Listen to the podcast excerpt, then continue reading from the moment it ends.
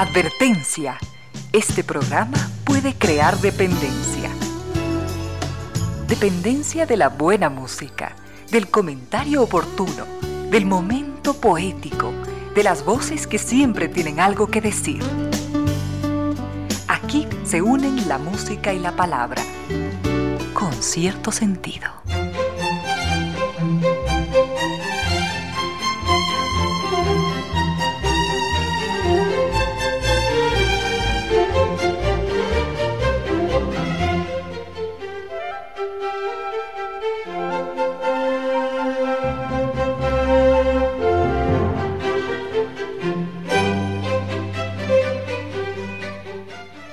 Tres de la tarde en punto, bienvenidas, bienvenidos, gracias por sintonizar Radio Suceso 101.7, gracias por compartir estas horas de música, comentarios y entrevistas. Y ojalá, ojalá al final de la jornada, como siempre, podamos imaginar con estos favores que la fantasía nos hace, podamos imaginar que hemos rendido real, justo y merecido, merecidísimo homenaje a la inteligencia, a la sensibilidad, a la autoestima, a la confianza, a la alegría de vivir y siempre, siempre, a las ganas de luchar de todos, donde quiera que nos encontremos, a las ganas de luchar por una vida más digna en lo individual y en lo colectivo. Y en esa tarea de cada tarde, de cada jornada, de manera generosa, inteligente, leal, nos acompañan ustedes con sus correos, contactos y mensajes en estas direcciones de las siguientes redes sociales.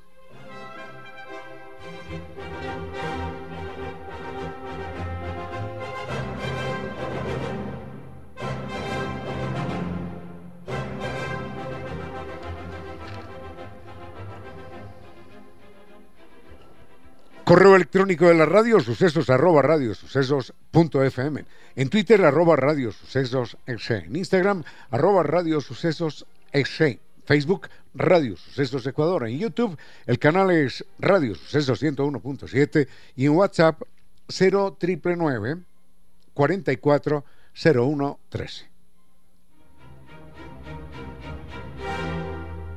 Las redes sociales de Concierto Sentido son correo electrónico conciertosentidoecuador.gmail.com en Facebook Concierto Sentido y en Twitter arroba Ramiro Díez.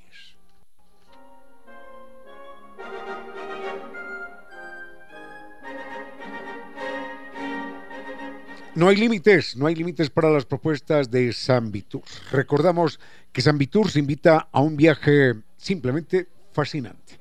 En esta ocasión vamos a recorrer Japón y las joyas del sudeste asiático, Tailandia, Vietnam y Camboya. Este es un viaje lleno de contrastes junto a los más increíbles eh, templos de, de, la religión sintoísta, allí en Tokio, los palacios imperiales en Osaka, y van a sentir lo que es la emoción del tren bala, sus paisajes naturales y toda, toda la modernidad que se conjugan en este viaje van a visitar la octava maravilla del mundo en Camboya, que es el famoso templo de Siem Reap. Van a descubrir lo que son los mercados flotantes de Tailandia y van a sentir la magia de la bahía de Halong con las más exóticas playas de Vietnam en un crucero nocturno. Sin lugar a dudas, la mejor experiencia de sus vidas los espera en San Vitus. Recuerden, con guía acompañante desde Quito y con el gran servicio San Viturs. Están en Naciones Unidas y Veracruz frente a la sede de jubilados del IES. La, página sanviturs.com y el teléfono 600 2040.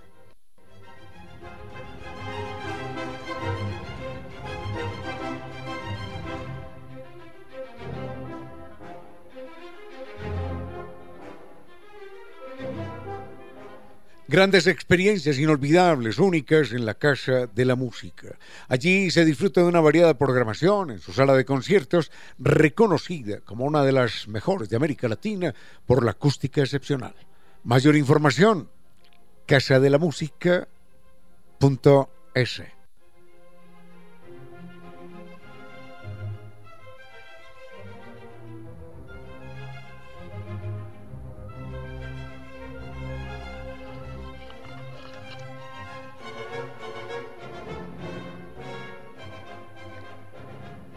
Desayunar con bolones, claro que sí, con cazuelas, allí en Costa Sierra. Este es el, el placerazo que nos debemos. Recuerden que además las mejores recetas de la cocina ecuatoriana en un ambiente agradabilísimo, con buena música, con excelente servicio, pero si usted prefiere la pizza, también recuerde que allí funciona la pizzería de Costa Sierra con nuestro chef italiano, nuestro queridísimo amigo y hermano Máximo Solito. Allí nos van a sorprender con una pizza de masa madre, crujiente, deliciosa. Se le hace a uno agua a la boca. Nos espera en el sector de la pradera, allí eh, número E7, 147, frente a la sede de Flaxo. Reservas en el 098 311 0222. Recuerden, Costa Sierra está abierto de martes a domingo desde las 9 de la mañana.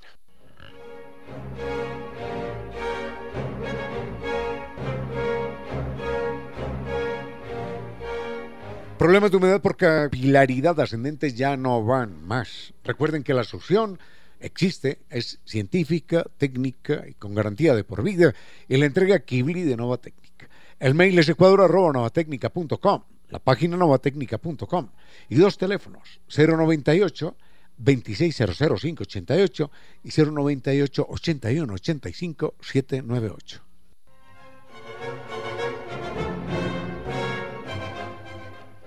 En Pichincha sabemos lo que es velocidad, rapidez y conectividad. Recuerden, con NetLife y sus cinco niveles superiores de tecnología podemos navegar por todo Internet. Podemos estar en línea el tiempo que deseamos y conectarnos con personas en cualquier parte del mundo. Elija NetLife. Es el Internet inteligente para un mundo inteligente. Conozca más en la página netlife.es o llame al 3920.000.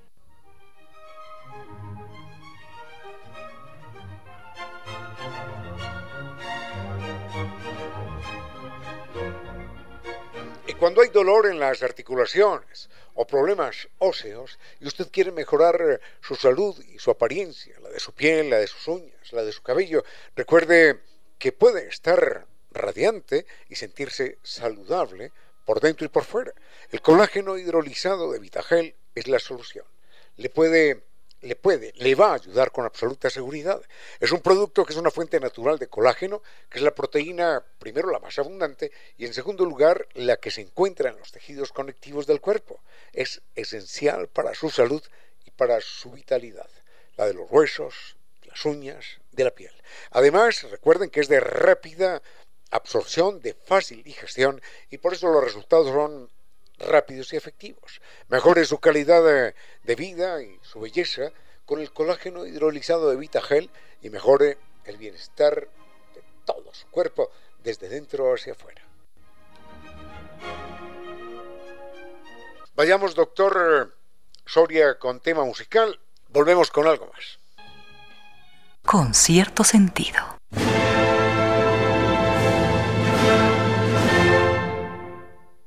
Don Milton Arellano nos pregunta cuál es el índice de masculinidad en términos demográficos. Eh, muy bien, muy bien que aclare qué es en términos demográficos, porque si pensáramos en índices de masculinidad en términos individuales, me imagino que tendríamos que acudir a, la medición de testosterona, por ejemplo, en un ser humano, hombre o mujer, sin importar. Si hablamos de índice de masculinidad en términos demográficos, nos referimos a, al número de hombres versus el, el número de mujeres. Podríamos también hablar del índice de feminidad, pero realmente en demografía machista se habla solamente del índice de masculinidad y hace referencia al número de hombres sobre el número de mujeres. Siempre había creído que, que las mujeres eran mayoría en el planeta Tierra y en estos días eh, me enteré, justamente escuchando un programa de la BBC de Londres, me enteré de una noticia sorprendente. Así que enseguida, enseguida nos referimos a esto y a una curiosidad de la cual tengo memoria. Con cierto sentido.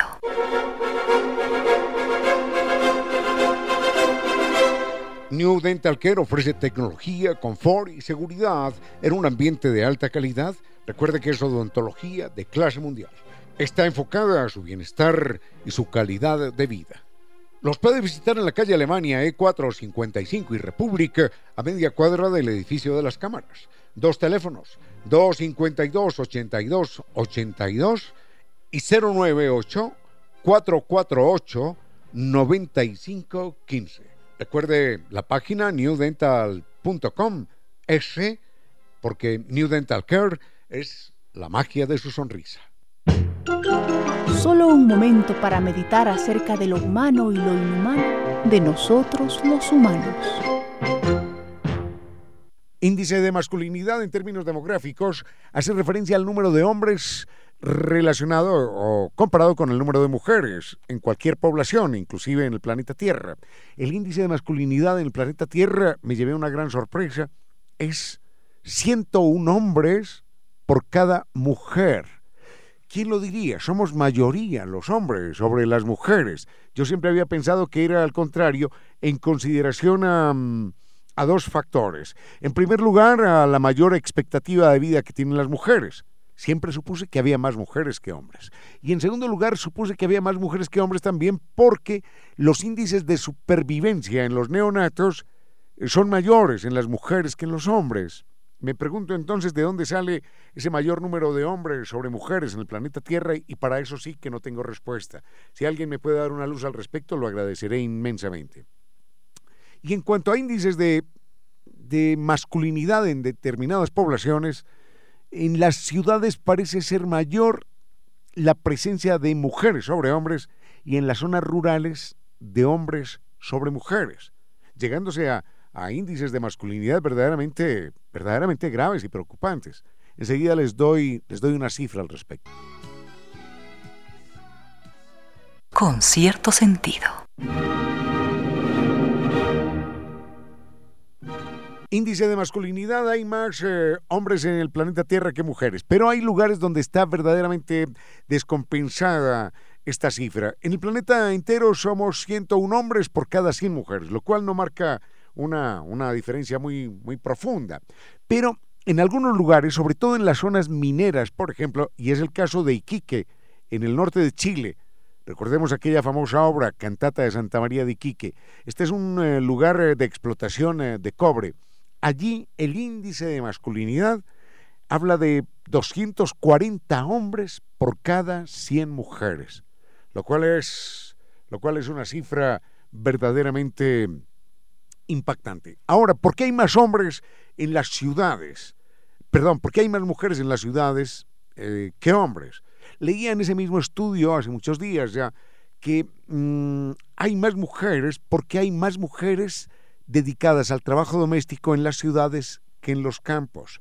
Generalmente la migración del campo a la ciudad se da por parte de la mujer para trabajar en tareas domésticas, como, como criada en alguna parte, mientras que las tareas más duras, las de la agricultura, por ejemplo, son destinadas al hombre y por eso hay más hombres en los campos que mujeres, y más mujeres en las ciudades que hombres. Eso es el índice de masculinidad que en la República Popular de China, por ejemplo, está, está verdaderamente enloquecido en la medida en la que durante muchos años y todavía se sigue permitiendo, permitiendo el, el aborto de niñas y solo de niñas.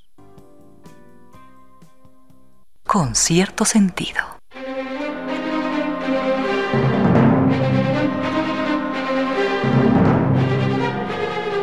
Paredes descascaradas, claro, son un problema. La humedad por capilaridad ascendente es un problema. Y, no hay solución. La solución, eh, si la quiere probar durante un millón de años, no le arreglará el problema. Recuerde, albañil, cemento, ladrillo, pintura, gastos, no van a solucionarlo porque la, humedad por capilaridad ascendente volverá a aparecer en poco tiempo. Por eso la solución tiene que ser científica, técnica, con garantía de por vida. Recuerde Kibli de Nova Técnica. El mail es ecuador.novatecnica.com, la página novatecnica.com y dos teléfonos, 098 2600588 y 098 81 85 798. Con cierto sentido.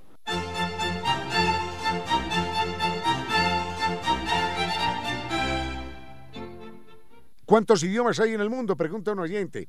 Hace algunos días, leyendo una información de la UNESCO, eh, hablaban de una cifra que muestra cuán, cuán complicado es calcular el número de idiomas. Decían, alrededor de 3 a 5 mil, imagínense, una diferencia del 60% en el cálculo, entre 3 y 5 mil. Si a uno le dijeran entre 3 mil y 3 mil 100, entendería, pero entre 3 y 5 mil nos muestra que lo que se conoce sobre los idiomas es relativamente poco. Datos curiosos sobre, sobre los idiomas en el mundo, de los que recuerdo en este momento. El 35% de los idiomas en el mundo se habla en Asia. En América Latina, son datos que recuerdo así de memoria, en América Latina se habla el 15% de los idiomas. En Europa y en el Medio Oriente se habla apenas el 4% de las lenguas. Ahora, hay lenguas como el chino, como el chino mandarín, que se ha hablado por cerca de mil millones de personas. Y digo mil millones de personas, aunque China tenga 1.600, porque no todos, no todos los chinos hablan el chino mandarín. Después está el hindi, con unos 600 millones de, parlantes, de hablantes. Y hay idiomas eh, que hasta 1992, y ya no hay más informaciones, eran hablados por una sola persona. Que esa persona en Turquía, que hablaba esa única lengua en 1992, ya tenía 85 años. Entonces es claramente probable que esa lengua esté absolutamente exterminada, extinguida.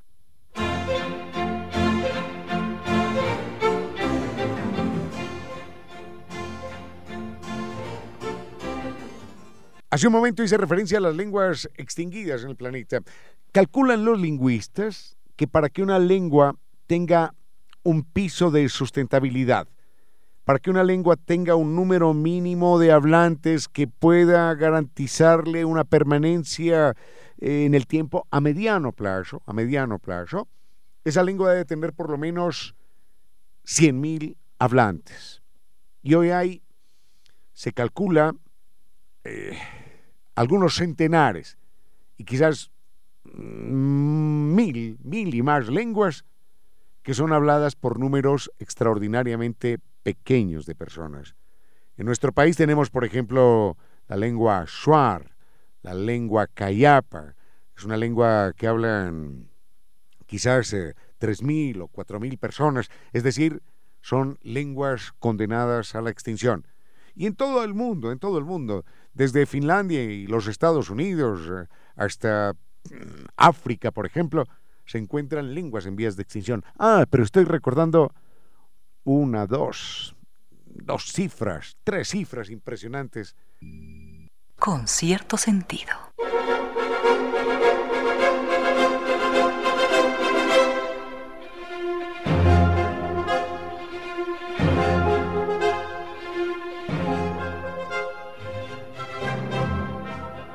No hay límites, no hay límites para las propuestas de San Vitur. Recordamos que San Vitur se invita a un viaje simplemente fascinante. En esta ocasión vamos a recorrer Japón y las joyas del sudeste asiático, Tailandia, Vietnam y Camboya. Este es un viaje lleno de contrastes junto a los más increíbles eh, templos de, de la religión sintoísta allí en Tokio, los palacios imperiales en Osaka y van a sentir lo que es la emoción del tren bala, sus paisajes naturales y toda, toda la modernidad que se conjugan en este viaje. Van a visitar la octava maravilla del mundo en Camboya, que es el famoso templo de Siam Rip. Van a descubrir lo que son los mercados flotantes de Tailandia y van a sentir la magia de la bahía de Halong con las más exóticas playas de Vietnam en un crucero nocturno, sin lugar a dudas, la mejor experiencia de sus vidas los espera en San Vitus. Recuerden, con guía acompañante desde Quito y con el gran servicio San. Están en Naciones Unidas y Veracruz frente a la sede de jubilados del IES. La, la página sanviturs.com y el teléfono 600 2040.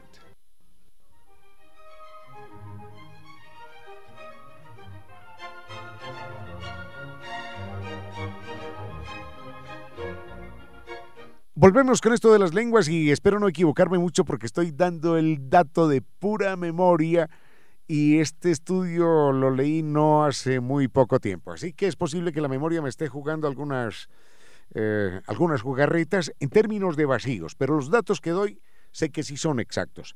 Camerún es una, una nación africana que está sobre la costa que da frente a Brasil y Camerún tiene 12 millones de habitantes. Y de Camerún, en Camerún se hablan 300 lenguas. En Kenia, por ejemplo, no, no, perdón, no es en Kenia, es en, Nigeria, se hablan 450 lenguas, pero el país que es una verdadera torre de Babel, donde uno no se alcanza a imaginar cómo puede ser la vida, es Papúa Nueva Guinea. En Papúa Nueva Guinea se hablan cerca de 900 lenguas diferentes. Se pregunta uno, eh, ¿cómo? ¿Cómo puede un, país unificarse? ¿Cómo puede un país coordinarse con 900 lenguas distintas? Cabe recordar lo que decía Charles de Gaulle, el famoso presidente francés. Decía, es imposible gobernar a Francia, un país donde hay más de 200 variedades de queso. Imagínense si él se quejaba de las 200 variedades de queso, que sería como presidente de Papúa Nueva Guinea, con 800 o 900 lenguas distintas con cierto sentido.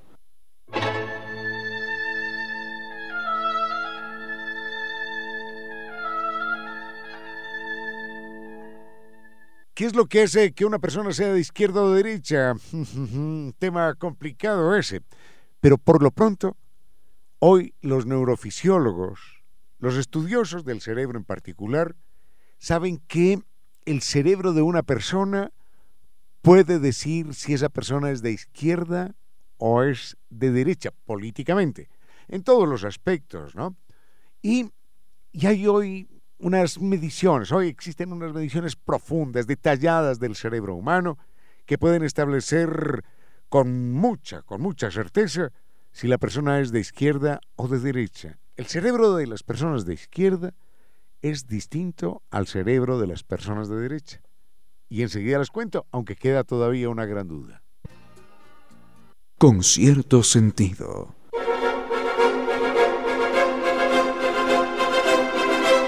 Si desea lucir radiante y sentirse saludable por dentro y por fuera, Vitagel tiene la solución perfecta y es precisamente el colágeno hidrolizado.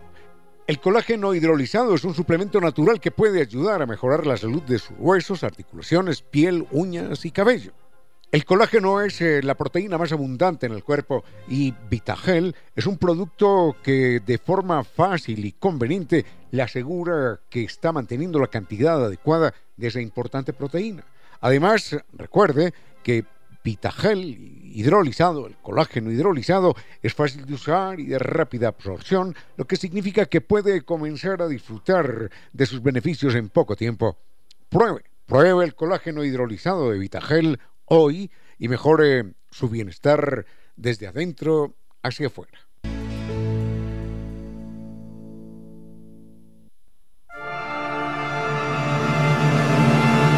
La gran epopeya del siglo XX fue la que libraron Roald Admussen, noruego, y Robert Falcon Scott, inglés, por ser los primeros en la conquista del Polo Sur. Después de mil peripecias marcadas por el sufrimiento y el heroísmo, el grupo de Scott arribó a lo que se suponía el Polo Sur, pero al llegar encontraron flameando la bandera noruega de Amundsen. Entonces, derrotados en medio del agotamiento con alimentos escasos, Scott y sus hombres iniciaron el retorno. En aquella época las comunicaciones eran casi imposibles y una mañana de marzo, la esposa de Scott vio en la primera plana de un periódico londinense la noticia que le heló la sangre. Bandera noruega flamea en el Polo Sur. La mujer rompió en llanto y solo atinó a preguntarse. ¿Y Robert, mi esposo, dónde se encuentra? ¿Qué habrá sido de él? Amundsen, el noruego, mejor equipado con perros, trineos y alimentos, había ganado aquella carrera, pero, por supuesto, tuvo gestos nobles en medio de aquella lucha. Amundsen dejó para Scott y sus hombres pequeños puntos marcados con banderas negras, con cartas y algo de alimento. Esos distintos puntos estaban separados por 20 kilómetros uno de otro, pero aquello era una distancia infinita para Scott y sus hombres que supieron que tendrían que enfrentar la muerte en aquellos lugares. De los cinco británicos, Evans había muerto al caer en un glaciar y quedaban solo cuatro. Scott, Wilson y Bowers y también Oates, que un día queriendo engañar al grupo dijo, Voy afuera un momento, voy a orinar. Entonces abandonó la carpa con la voluntad de no regresar jamás. Las últimas palabras de Scott en su diario fueron, Hemos muerto con honor como buenos ingleses. Por favor, recuérdennos. La ayuda que nos llegó hasta nosotros, por favor, hacerla llegar a nuestras familias. Entregad este diario a mi esposa. Y en el último momento, con las manos congeladas, tachó aquello y escribió, Entregadlo a mi viuda. Robert Falcon Scott, el comandante de aquella expedición, estaba naciendo un día como hoy, 6 de junio de 1868. Y hoy está él en nuestra memoria y yace con sus compañeros bajo la nieve y el silencio en el lugar más frío y solitario del planeta.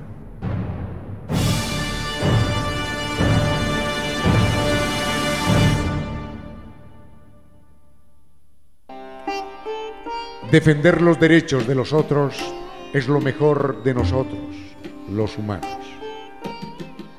Artículo número 12. Todo acto que implique la muerte de un gran número de animales salvajes es un genocidio, es decir, un crimen contra la especie. La contaminación y la destrucción del ambiente natural conducen al genocidio. Declaración leída y aprobada por las Naciones Unidas y posteriormente por la UNESCO. Los otros animales, nuestros hermanos. Sigue con ustedes, Ramiro Díez. Con cierto sentido.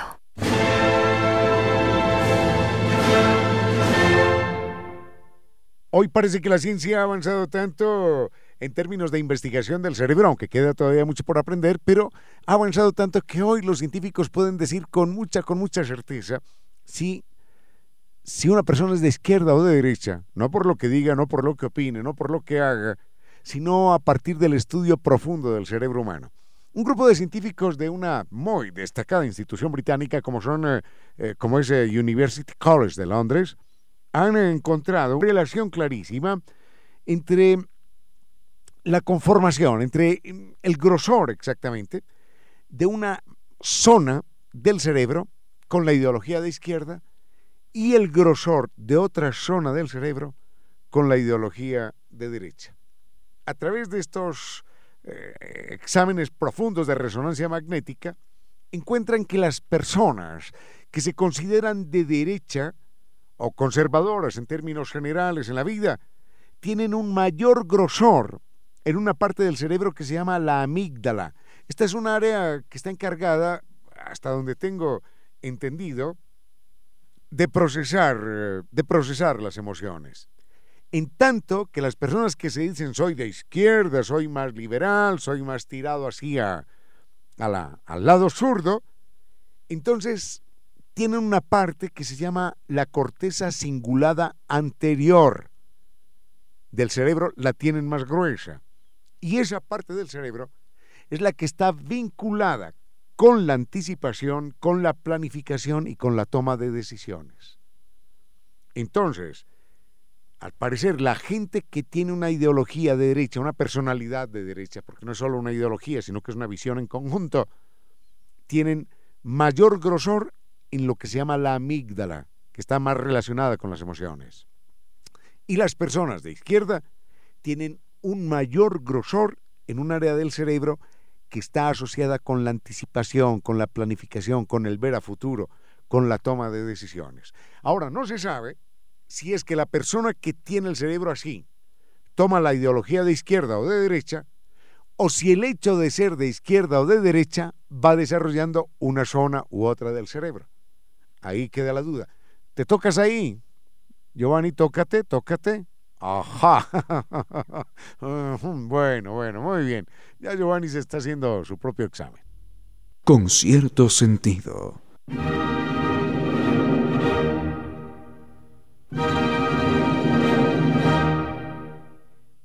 Hace algunos días estuvimos hablando acerca de la Segunda Guerra Mundial y en algún momento mencionamos algo que, que causó sorpresa.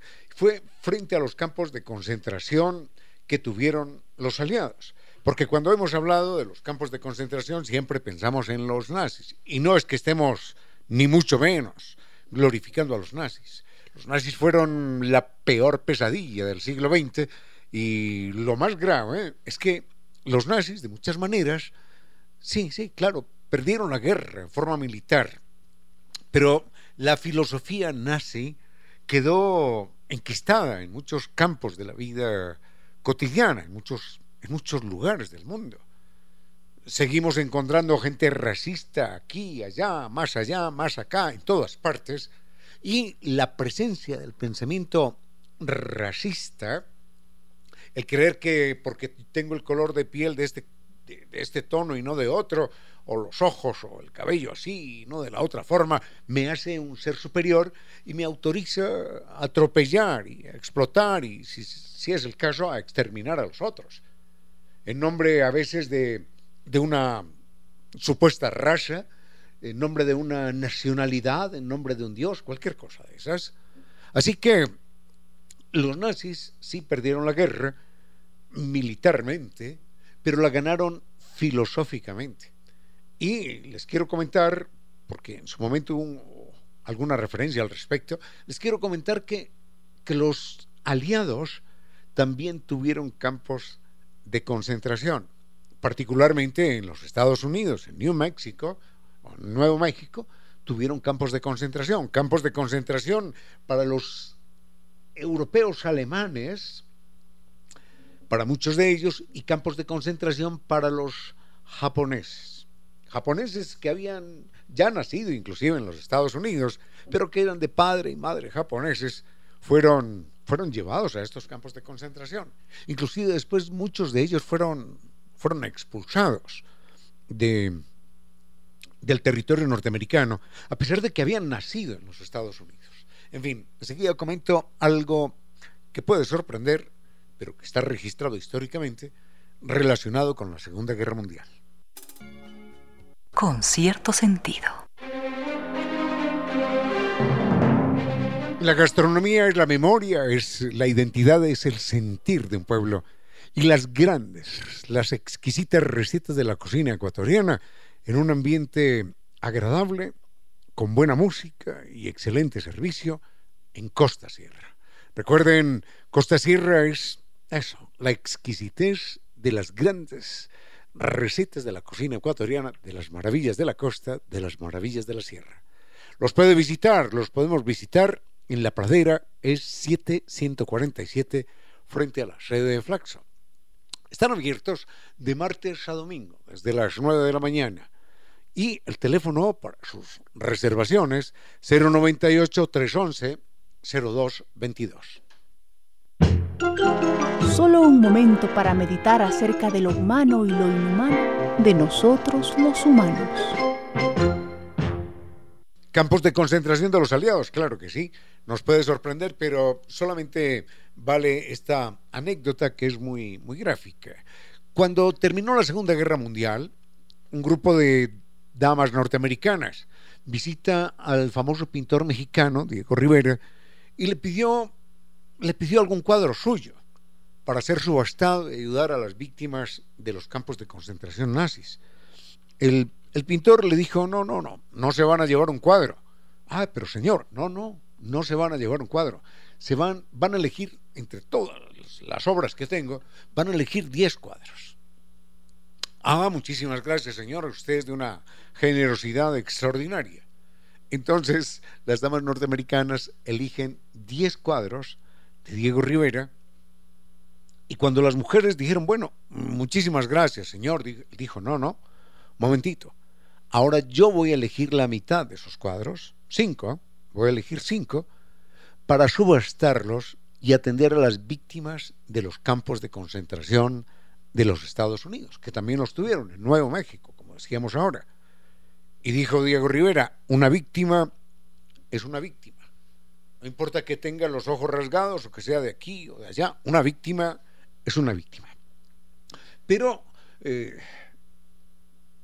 la, ¿cómo llamarlo? La colusión, eh, el trabajo, el trabajo de apoyo a los nazis, eh, se dio de otras maneras, no solamente en los Estados Unidos, sino en otras partes del mundo.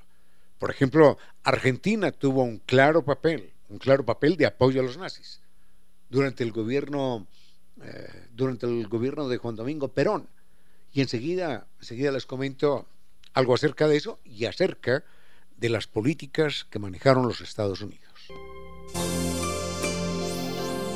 Las aves callan y el jacarandá canta con su follaje. En pocas palabras, la poesía dijo, Las aves callan y el jacarandá canta con su follaje.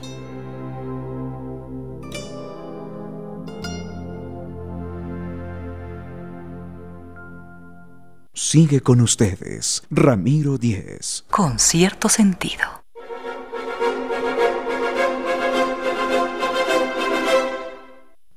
Apoyo a los nazis durante la Segunda Guerra Mundial, uno diría, pero ¿a quién se le ocurre apoyar a los nazis? Bueno, recordemos que hay un eh, famoso libro de un escritor norteamericano que se llama Eric Lichtblau, es decir, luz azul, Eric Lichtblau, que revela es un periodista norteamericano y se apoya en documentos desclasificados, revela todas las acciones que realizaron los norteamericanos para apoyar a los nazis en su momento, aparte de que tenían guerra contra el, contra el imperio alemán. Pero no solamente fueron los norteamericanos, y a ellos nos referiremos más adelante, sino que también en América Latina, de manera concreta, el gobierno argentino colaboró con los nazis. El gobierno argentino envió buques de guerra pero no para combatir, no.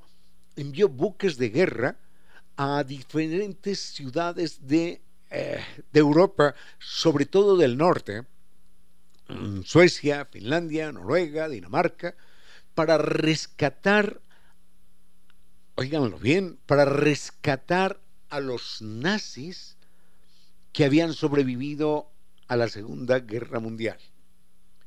Y el gobierno norteamericano, el, perdón, el gobierno argentino colaboró, o tuvo la colaboración en ese momento, del Vaticano, que les expidió también pasaportes.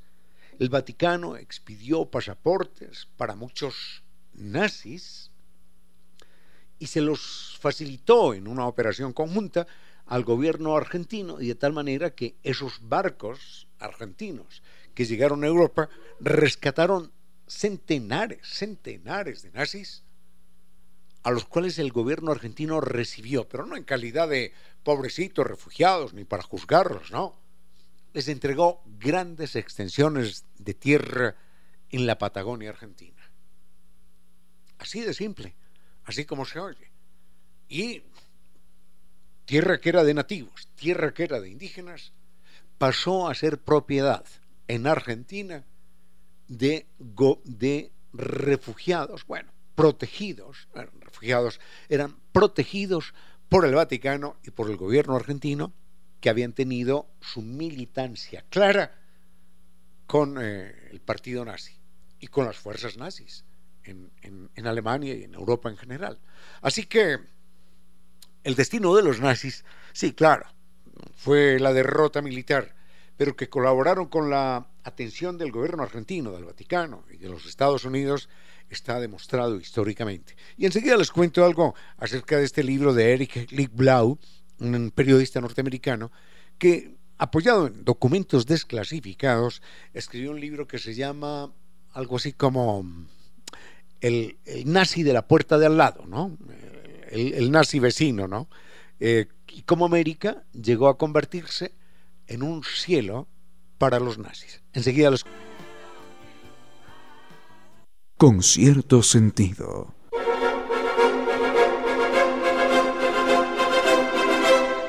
Sonría colores y de cuerpo entero. Recuerde que New Dental Care cuenta con todas las especialidades dentales que están enfocadas en tratamientos integrales que fortalecen su salud y su sonrisa. Los puede visitar en la calle Alemania, E455 y República, a media cuadra del edificio de las cámaras. Teléfono 252-82-82 y 098-448-9515. Recuerde la página newdental.com.es y tenga presente que New Dental Care es la magia de su sonrisa.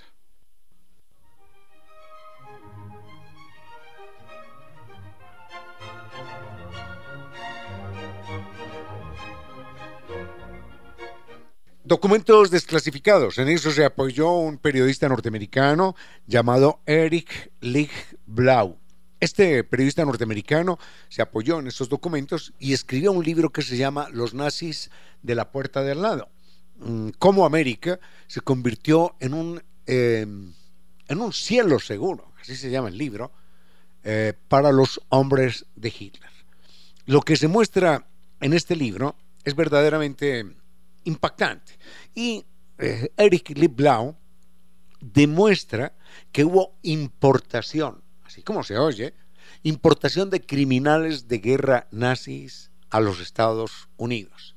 Argentina también importó los suyos, por supuesto, pero estos criminales de guerra nazis importados a los Estados Unidos no llegaron así por debajo de la mesa, no, fue una operación coordinada entre la Agencia Central de Inteligencia, entre la CIA, y el director del FBI, que en esa época era Edgar Hoover.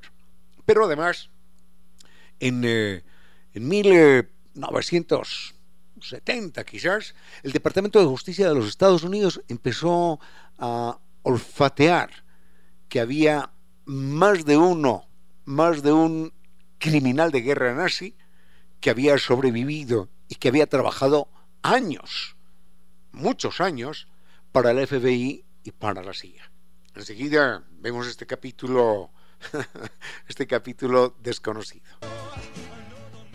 Con cierto sentido.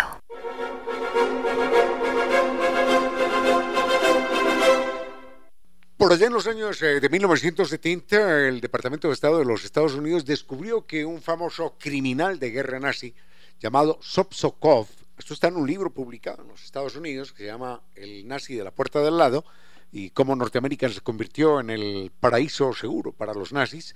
Eh, demostraba, en ese libro mostraba con documentación fidedigna que el famoso Sobsokov era uno de los criminales de guerra nazi más importantes que había desaparecido de la escena alemana después de la guerra y que había trabajado durante más de 20 años imagínense esto, para el FBI y para la CIA. Y existe, inclusive en una, conversación grabada, que se, anexa a la transcripción en el libro, en la que dice, bueno, yo lo he negado todo, pero ¿qué, qué lo voy a hacer? ¿Qué voy a hacer si, si ya saben todo lo que yo fui? Esto, esto realmente se está calentando. Si no fuera, dice el famoso criminal de guerra nazi, si no fuera por el hermano del secretario de Estado, de la administración Eisenhower, yo ya estaría muy, muy, muy complicado. Pero sucede que el hermano del secretario de Estado de los Estados Unidos, de Eisenhower, el encargado, imagínense esto, era el encargado de reclutar a los nazis famosos porque los consideraba genios de la propaganda y los consideraba absolutamente útiles en la Guerra Fría contra la Unión Soviética. Y de hecho, la lista que, que publican en este libro, de Lig Blau, la lista clasifica a los nazis como calientes, tibios, bueno, digamos, nazis tibios y nazis calientes. Los calientes eran los duros, los más importantes, los más, eh, los más valiosos para el gobierno norteamericano y los que habían tenido una más dura participación en la Segunda Guerra. Ahora, hay algo que, es sorprendente y es eh, cómo, cómo llegaron, cómo llegaron allí eh, los aliados, mejor los nazis, y por qué no todos fueron, por qué no todos fueron a, la, a, a los campos de concentración que tenían, en teoría, los norteamericanos, bueno, la tenían en la práctica, para los alemanes y para los nazis.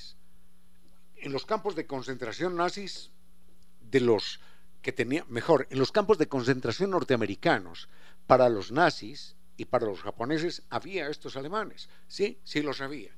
Pero obviamente eran alemanes nazis de poca monta. Enseguida les cuento cómo era la clasificación. Con cierto sentido.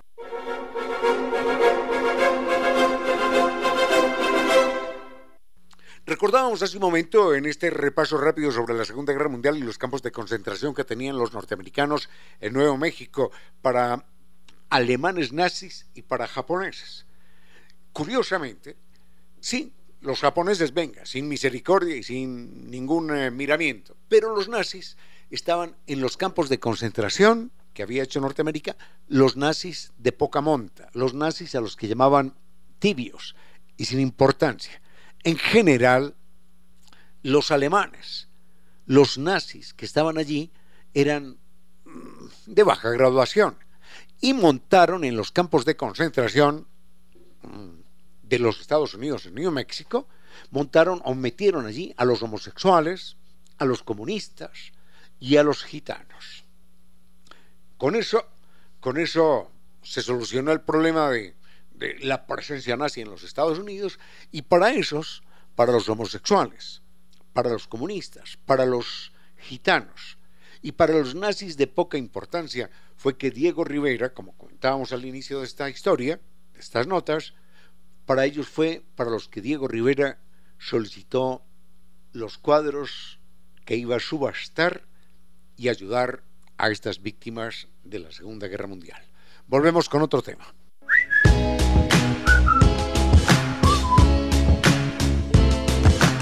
Y ahora, bienvenidos todos a un vuelo de música y palabra. Bienvenidos a este espacio con cierto sentido, con Reina Victoria Díez, para que todos disfrutemos de un vuelo de música y palabra.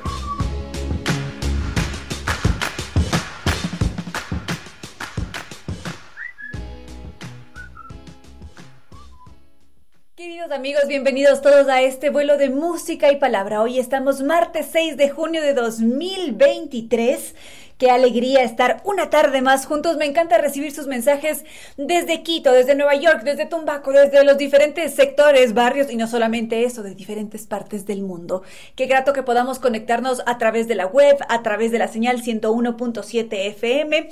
Recuerdo la página web para escucharnos tres veces www.radiosucesos.fm o tres veces www.radiolavida.com. Y si quieren escribirnos, la radio tiene sus propias redes, arroba Radio Sucesos S, y nosotros nos encuentran en Facebook como con cierto sentido, Twitter arroba Reina Victoria DZ, Instagram y TikTok arroba Reina Victoria 10. Y aquí ustedes dirán, pero ¿Qué vamos a ver ahí? Dependerá de la red social, hay diferentes eh, formatos que manejamos, videos, curiosidades. En el caso de mi cuenta de Instagram y TikTok son bastantes de recomendaciones de libros, de sitios para visitar, de muestras que hay en la ciudad.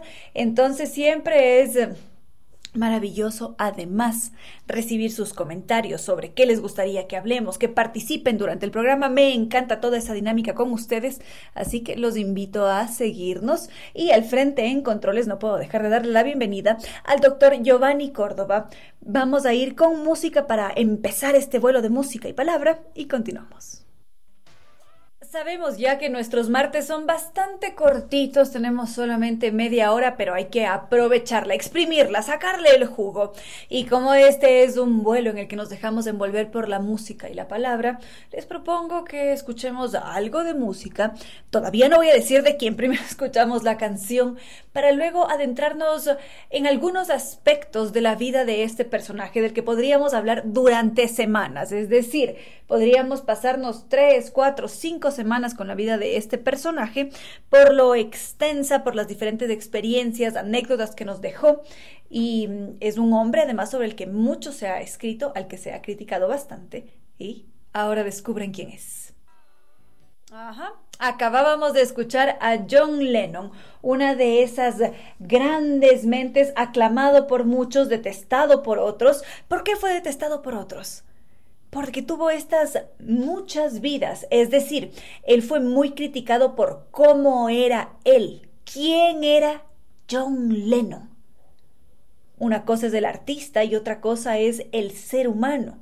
Y sí, tenía bastantes ideas curiosas. De repente nos entregaba una canción como Imagine en la que hablaba de esta tierra sin un paraíso, sin un infierno, en donde todo era ideal.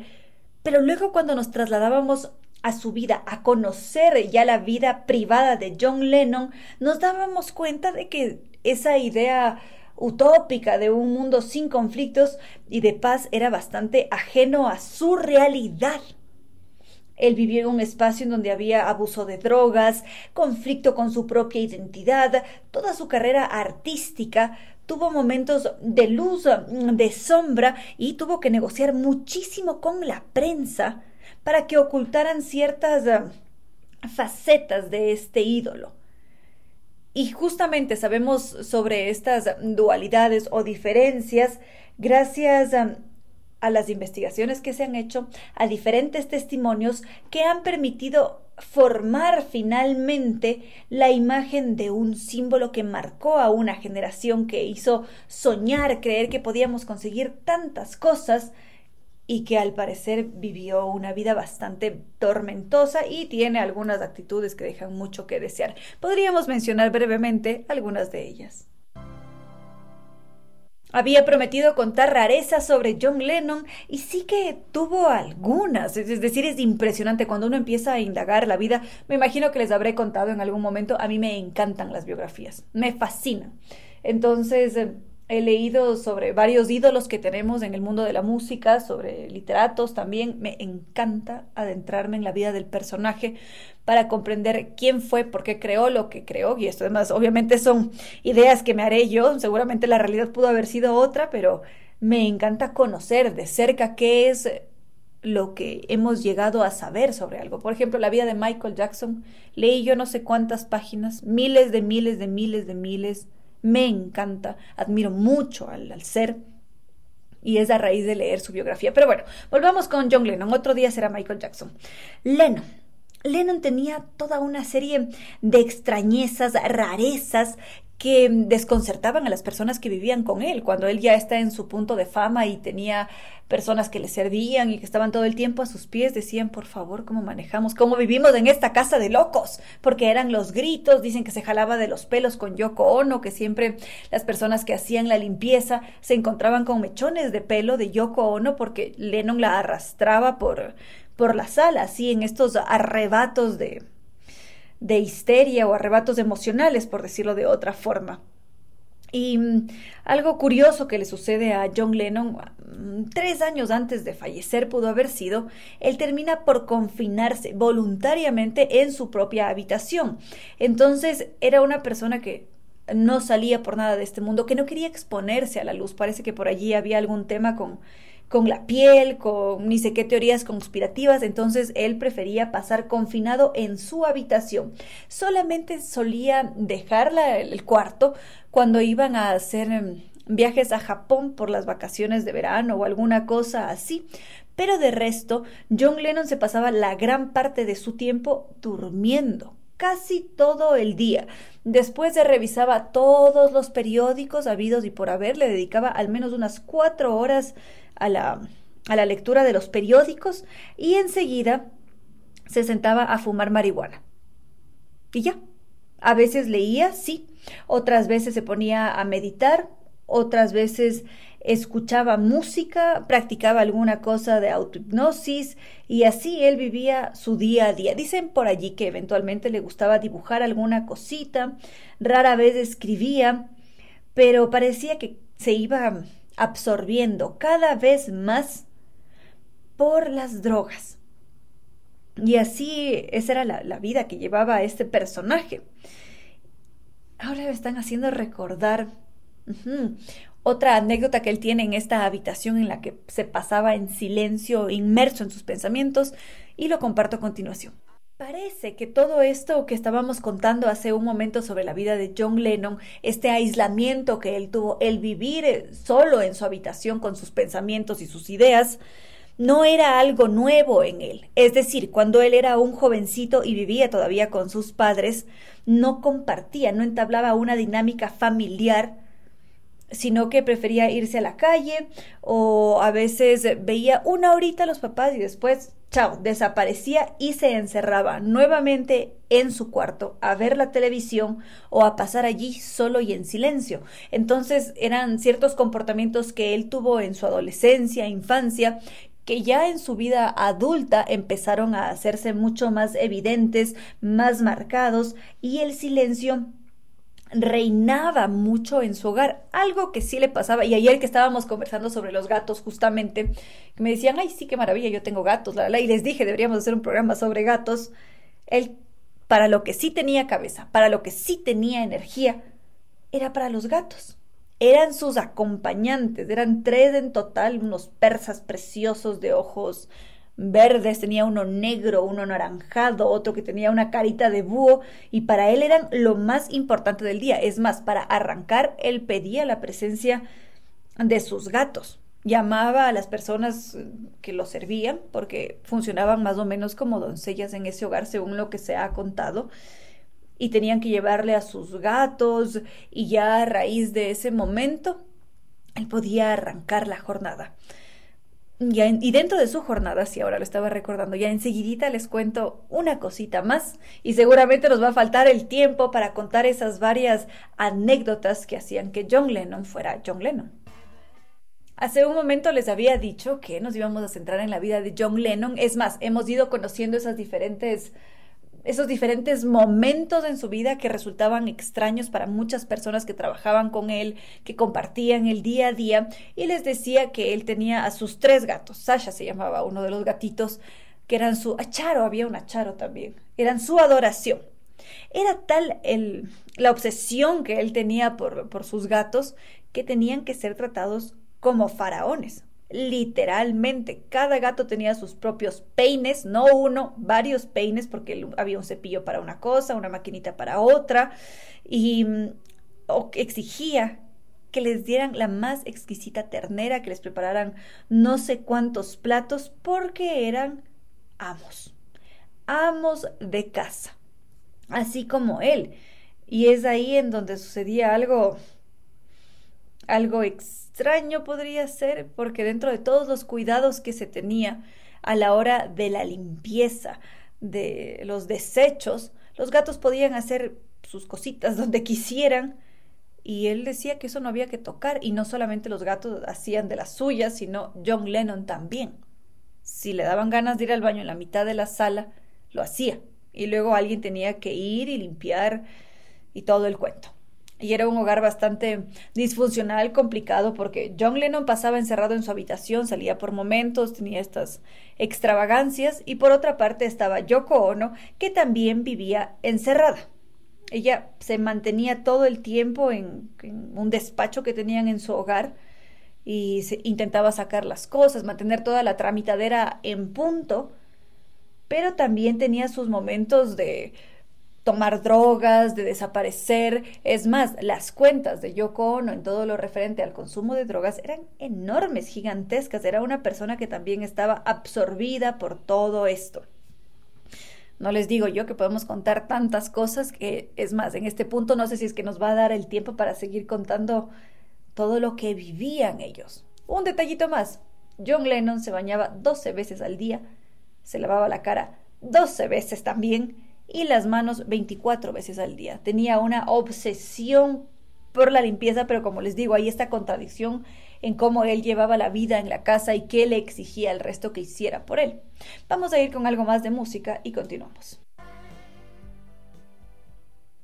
No se olviden, queridos amigos, que ya podemos ir reservando nuestra fecha, nuestras fechas, es más, jueves 15 y sábado 17 de junio a las 8 de la noche, vamos a disfrutar del Barbero de Sevilla. Es una ópera divertidísima que está a cargo, o bueno, estuvo a cargo de este gran compositor Rossini. Es un espectáculo cómico, musical, lleno de intrigas, de enredos, la música es vibrante, muy, muy divertida. Así que, ¿por qué no reservarse la fecha? Jueves 15 y sábado 17 de junio a las 8 de la noche en ese espectacular escenario que tenemos aquí en la ciudad de Quito, la Casa de la Música. Las entradas están disponibles en boleterías.casadelamusica.es o si no directamente en la boletería del teatro.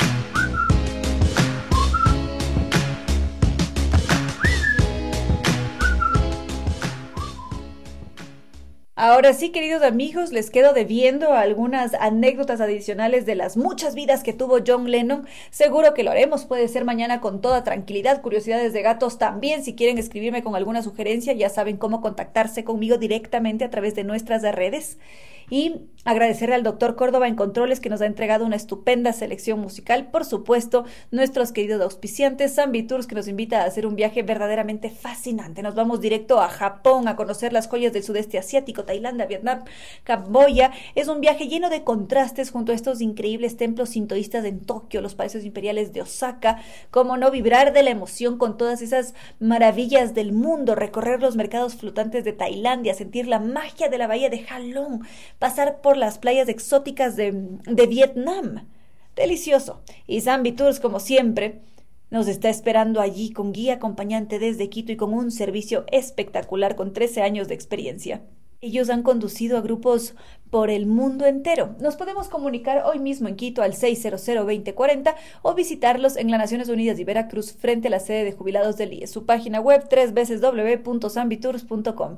A cumplir nuestros sueños porque Sambitours nos acompaña. Y por supuesto la Casa de la Música que nos invita este 15 y 17 de junio a las 8 de la noche a disfrutar de esta ópera cómica, musical, eh, entretenida que es El Barbero de Sevilla. Las entradas están disponibles en boleterías.casa de la música.es. El restaurante Costa Sierra que nos dice, hey, te antojaste de un desayuno, bolón, tigrillo, cazuela, mmm, esa comida deliciosa, tan nuestra está allí en Costa Sierra, además de las mejores recetas de cocina ecuatoriana con este ambiente agradable, buena música, excelente servicio. Y otra cosita, si nos antojamos de pizza, la respuesta también es Pizzería de Costa Sierra con su chef italiano Máximo Solito, que nos va a sorprender con esa pizza crocante de masa madre. Nos esperan en la pradera E747 frente a la Flaxo. Podemos hacer reservas al 098 311 0222. Costa Sierra está abierto de martes a domingo desde las 9 de la mañana. Por supuesto, NetLife, el Internet inteligente para un mundo inteligente. Nueva técnica, la solución garantizada y de por vida a cualquier problema de la humedad. Ellos son unos verdaderos expertos y han llegado acá para entregarnos esa solución y decirle adiós a esa pared que se está descascarando, esas manchitas negras en el techo y con garantía de por vida. Para contactarnos con ellos está su correo electrónico ecuador@novatecnica.com, su página web www.novatecnica.com, sus teléfonos 098 2600 588 o 098 81 85 798. Vitagel, si sufre de dolores en las articulaciones o tiene problemas óseos, si es que está buscando mejorar la salud y apariencia de la piel, uñas y cabello para lucir siempre radiante y saludable, darle la respuesta es el colágeno hidrolizado de Vitagel. Su producto es una fuente natural de colágeno, la proteína que se encuentra en los tejidos conectivos del cuerpo y es esencial para la salud y vitalidad de los huesos, la piel y las uñas. Además, el colágeno hidrolizado de Vitagel es fácil de digerir y asimilar, lo que significa que se absorbe rápidamente en el cuerpo para ofrecer resultados más rápidos y efectivos. Así que a mejorar la calidad de vida y belleza con el colágeno hidrolizado de Vitagel y así mejorar nuestro bienestar desde adentro hacia afuera. Queridos amigos, hemos llegado ya final de este vuelo de música y palabra. Los espero a todos mañana con más música, más temas. Siempre muchas gracias por toda su interacción. Hoy día nos tocó volar, pero mañana nos vamos desatrasando de todos esos mensajes que nos han escrito. Y en este punto no me queda más que decirles que no fue más por hoy, que los quiero mucho y que será hasta mañana miércoles que volvamos a volar.